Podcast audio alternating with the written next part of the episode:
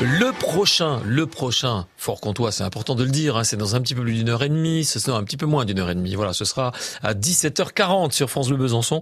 Vous aurez euh, alors tout loisir de, choisir une porte de ce fort Catina euh, dans le Larmont pour essayer de décrocher votre ticket d'or qui vous permet, je vous le rappelle, de vous qualifier pour le tirage du 26 avril prochain pour gagner le fameux package VIP euh, qui comprend deux passes VIP pour le Festival de la Paille, la visite backstage, deux repas fondus et la nuit à l'hôtel Les Rives Sauvages à Malbuisson. Bonne chance par avance.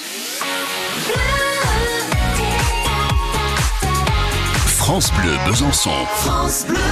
C'est l'heure du disque qui vaut le détour avec euh, aujourd'hui le retour de Radiohead hein, après Joe Jackson, Lou Doyon, Dire Straits c'est Isia cette semaine. Radiohead, un Moonshaped Pool de 2016. Là, c'est récent. Oui, c'est leur dernier album en date. C'est un, petit groupe anglais, pour ceux qui ne les connaissent pas, c'est un petit groupe anglais qui est amené par la voix sublime de Tom York, hein, une voix vraiment euh, atypique, qui arrive à monter vraiment dans les, dans les aigus, enfin qui a pratiquement de temps en temps une, une sonorité de voix de femme par moment.